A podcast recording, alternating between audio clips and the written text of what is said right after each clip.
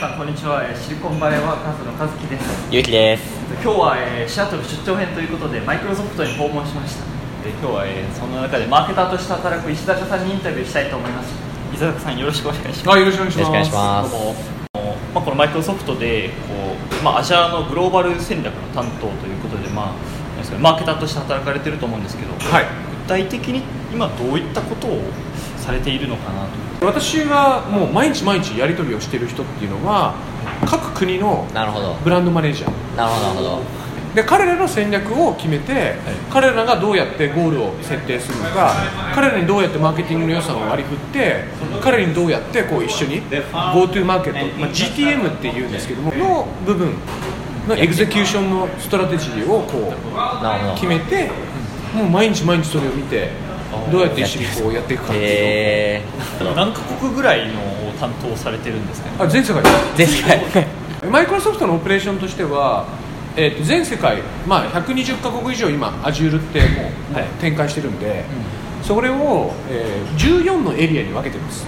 日本もワンノブ全部ですよ、へ例えばアジア日本以外のアジアだったら日本とチャイナを抜かしたアジアを一つのエリアとして見て何十カ国語を見てるっていうのがシンガポールにヘッドクォーターがいてっていう。あ例えばアフリカだったらもっともう何十カ国っていうのがうんあってドバイにそこのヘッドクォーターががいあってて。でそこと私は直接やり取りをしてでそこがそのアジあのアフリカ全域をこう見たりとかなるほど。っていう見方をこなるほど。うオペレーションとして見てます。その国というか各リージョンごとでどういうこうキャンペーンをやっていくかとかってその特性とかによっても変わってくると思うんですけどそういうところもその各 region と一緒に話して決めていくみたいな感じなんですか？大体67割ぐらいの全体の戦略は本社がおおなるほどなるほど。キーな messaging framework とかプライオリティは決めますと、でもやっぱり国によって違うじゃないですか、うんそうです。例えばオープンソースの領域でいくとブラジルとか南米になると Moodle っていうですね education のい領域でものすごいもうもうほぼ dominant になっちゃってるようへなものがあるんですよ。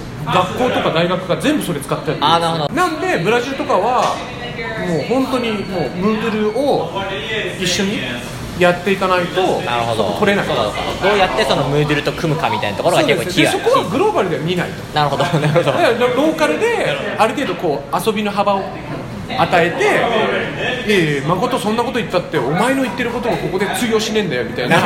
まあ常にこう戦いがあるわけですよ。強そうですねブラジルあたりはちょっと。は強そうですね楽天的だしえそうです。そうですね。シリコンバレーとシアトルの違いみたいなところがちょっと個人的に気になるなと思っていて。この間シリコンバレーの企業訪問とかにも行かれてたと思うんで実際こうシリコンバレーのいろんな会社をこう見てきてどういうところがそのまあシアトルというかマイクロソフトと他のシリコンバレーの企業とかでカルチャーの違いとかがあるのかっていうのははい特に一番印象的だったのは Facebook っていう会社は開発者にものすごい愛がある。やっぱり開発者が一番効果的に効率的に働ける環境。はい。そして開発者のいいところも悪いところも理解してあえてそういうふうにしてるなっていうところを感じたんですよ、だから例えばあの朝だったら開発者って朝起きたくないんですよ。なんで朝10時までに来れば特別に飲めるその野菜ジュースがあるえー、なるほど。そういうインセンティブの設定がやり方とか、はい、もちろん Google さんも開発者がやっぱり命はい。かなっていう。なるでも結構同じかなそこ。だからマイクロソフトもやっぱり開発者が命。彼らが次のマイク、まあ、マーケターが売れるとかマーケターがメッセージング出せるようなものを作ってくれるじゃないですか。そうですね。まさにまさになんで彼らに対する尊敬とかっていうのはやっぱりすごいなっていう。それともちょっとつながるんですけど、はい。なんですけど逆にまあ開発者が重宝されるとかやっぱりこう大事にされていくという中でこうマーケターがどうやって形でこうバリューを出していくのかといいますかカスタマーボイスマーケットボイス、はい。あるいはコンペティターである競合がどういうことをやってるかっていうのって やっぱり私のところに情報が来るじゃなないるですか。ほどなるほど。でもちろんエンジニアチームも直接お客さんとやることって多いんですよ。ー。でも俯瞰的に長官的に見てないですよね。なるほど。アドホックに見るじゃないですか、あここここここみたいな。確かに。いやいやちょっと待ってくれよビッグピクチャーで見ようよみたいな。なるほど。なるほど。っていうのがこう私がバリューが出せるところかなっていうふうに思ってるし私それがすごい楽しくてなるほどなるほど。えー、みたいなこの国はこうなんだみたいな。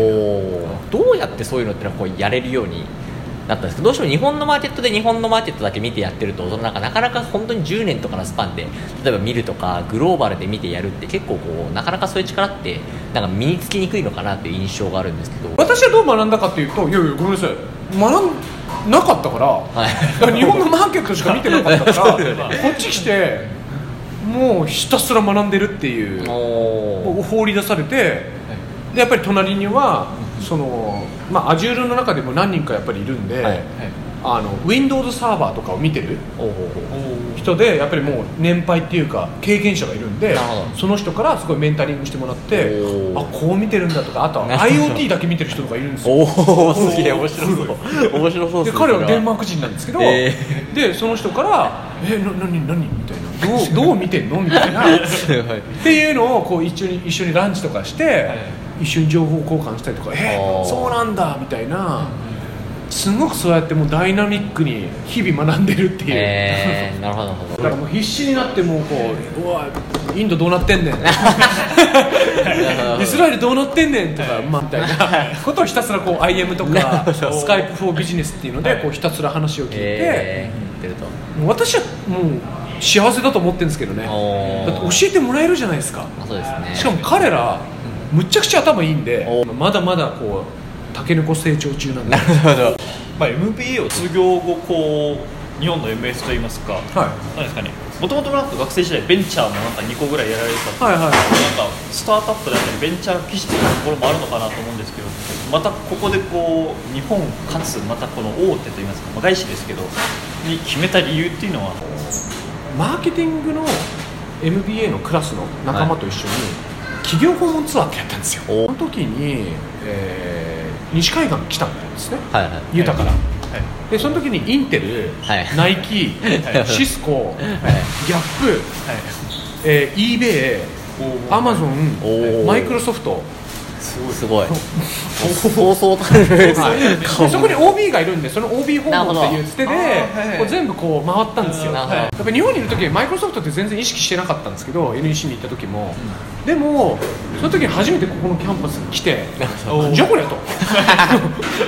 全然イメージが違うと。日本で思ってるまあ会社のイメージはだいぶかけ離れたものが。そうそうそう。でその時にその OB 訪問の人とこうミーティングした時にこういろいろ質問するじゃないですか、はいクレイジーなやつらが多くて。なんかウォール・ストリートのゴールドマン・サックスから来ましたとかえなんかマッキンゼーから来ましたとかいう人たちが結構マイクロソフトの時にたまたまなのか分かんないですけどいて、えこいつらやべえと。とんでもないクレイジーなやつらが集まって世る会社。界を作ることしか考えてねえみたいな。なるほど。なんかその時にガツンってこうなんか あれなんか自分が今まで NEC とかでなんか次のなんか10億円の案件とか5億円の案件とかなんか必死になって営業として見てた世界と全然違う世界をガツンって受けてなるほど。こいつらゼロベースで世界見てるみたいな。なるほど。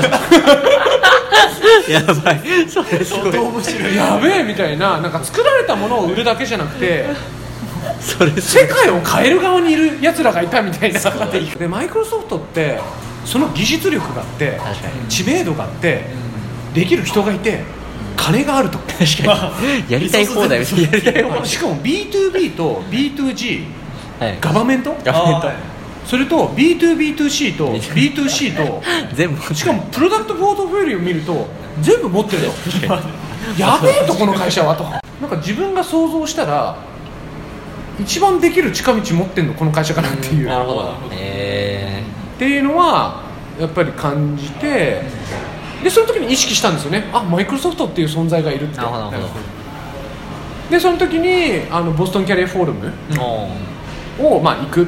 あ行く行くもんなんだみたいな。知ってとりあえずじゃあ、まあ、事前登録して行くかみたいな。行って20社ぐらい面接して、えであのマイクロソフトの面接があってで私は当初あの OBHR っていう組織行動学と HR をい。結構中心に取ってたんで、まあ、人事に行こうかなみたいなおこと考えてたんですけど、まあ、でもまあ君のなんかあのレジュメから見るとうちのマーケじゃねみたいな言われて向こうから出しされて私人事ってつけましたよねみたいな。いやで当初その日本マイクロソフトのサーバービジネスのトップだったマーケティングのトップだった人が今えっとね、ボックスジャパンの社長かな？になってるこうあの五十嵐さんっていう方に会ってで必死になんか「うわ君はうちのチームだよね」みたいな。あ「そうなんですか?」みたいな話になって。でその時にやっぱりあのコンサルからもオファーをもらったりとかメディカル系とかからもオファーをもらったりとかもしたんですけど結論的にはまあマイクロソフトにしようと。にしようっていうさせていただこうっていうこと。で、あのちかさんの動画でも結構そのマーケティンググローバルのマーケティングがすごい面白いから、まあ、こっちってこう3年スパンとかでコロコロ変えて結構まだ今の仕事やっていたいみたいな話を、はい。あのされてたかと思うんですけどそのまあもっと差というかそのなんか10年とか20年のスパンで考えた時って、まあ、それこそ昔やってたみたいに自分でこう会社を作るみたいなところにも今も興味があるのかなのか、まあ、マイクロソフトにずっといるイメージなのかとかをちょっと聞きたいなと思ってます、会社自分で作ることに興味あるかっていうのっていうと今のところはノーで、へえーなぜかというとマイクロソフトにいてベンチャーサポートプログラムっていうのもあるんですよ。ビズスパークっていうプログラムがあってへでクラウドの Azure とか AI とかの使用量をあー。5000万円までとか上げれるんですよ。でそのチームとも一緒にやる機会があってでそういうのをやってる時に自分自身がスタートアップになるっていうのもいいんですけどスタートアップの人たちと一緒に考えて、うん。マイクロソフトっていうこのグローバルの B2B のチャンネルとかを使ってスタートアップをビジネスでグローバルのチャンネルを差し上げて一緒に伸びていくっていうのってすんげえ面白いなって。だってスタートアップがないのって知名度と、はい。まあ、信用ですよね。世の中に対する信用と、あとチャンネル。チャンネル、はい。ですよね。そうですね。マイクロソフト全部あるじゃん確かに。だったらその橋渡し役をやった方がすんげえ面白いんじゃないかな、え結構飽きやすくて。ああなるほど。なるほど飽きっぽいんで。自分でやってると一社だけやってると飽きちゃう可能性が。すぐ飽きるかなってやりたい。なので私の人生のやっぱりゴールがあのよりよ多くの人たちの幸せを IT で見るっていう、はい。しかもそれはグローバルレベルでなんで。そしたらまあ別にいいんじゃないかなって思ってるだけなんですけどね。はありがとうございますこの日本のスタートアップがなかなかこうグローバルでこう勝ててないというか、まあ、なかなかこうグローバルで本当にでかい規模になるスタートアップが生まれにくいっていうところが、まあ、事実としてあるなと思っていて石坂さんからそういうの目線から見るとどういうところでそのこっちのスタートアップと日本のスタートアップで差があるのかみたいな。私は別にそこの専門家ではないんですけども、まずはやっぱり日本の方々は聞いててポテンヒッツっていうかですねそもそもの大きいこと考えてる母数母数なんかこう少ないんで小さく収まるなっていうのがまあ一つ。であとは大きく頑張ろうとしてる人もいるでしょうと。はい。でもグローバルスケールでスケールで考えれる人が少ない。うん。かなと思います。なるほど。あとは考えができたとしても私はエグゼキューションがすごい重要かなと思っていて、うん。その実行力実行力の中にはやっぱり行動力とかあと人のこう説得するはい。能力とか他の人をこうに夢を見させるとか、うなんかこいつってわけわかんないけどすごそうだからこうやってみさせたいみたいな。やっぱりこちらの方に来て思ったのはうまいですよね。んうんなるほどなんからホラーを吹くぐらいの勢いで夢を見させる能力プレゼン能力とか、はいそういうのがすごくこちらの人は多いかなって。なるほどなるほど。しかもそれを英語でやらないといけないじゃないですか。まあ確かに。その時点でいきまたね？なんかまずグローバルスキルで考える。でそのピッチとかがうまい。だはい。から孫さんとかってそれがうまいじゃなまあそういですかですね。まさにまさに。イメージ的には孫さんが一番私こうやるんですけどみたいな。反るか反らないかもうも う3日以内に決めてみたいな。っていうふうにこう相手にもこうプレッシャーかけるじゃないですかそうですねそうだからそういうのってやっぱり日本人あんまりいないんじゃないかなっていうそういうスキルセット。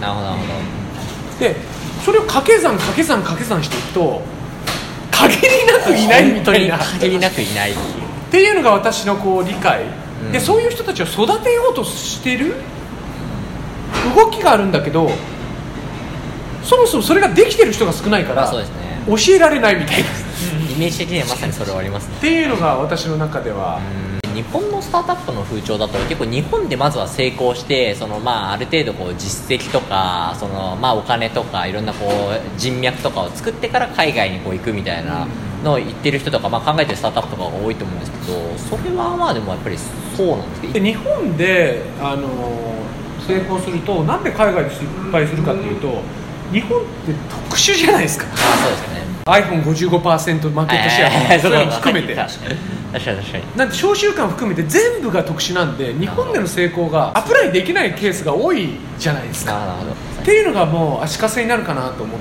ていますよなるほねこっちで挑戦したいと思ってる日本人であったりなんですかね。こうなんかそれで一歩踏み出せないような人への、まあ、メッセージというところをもらいたいなと思うんですけど。偉そうなこと言えないんで私小さい時からそういうふうに思ってたかどうかっていうのはあるんですけどただ自分持ってほしいなっていうのはこうありますと。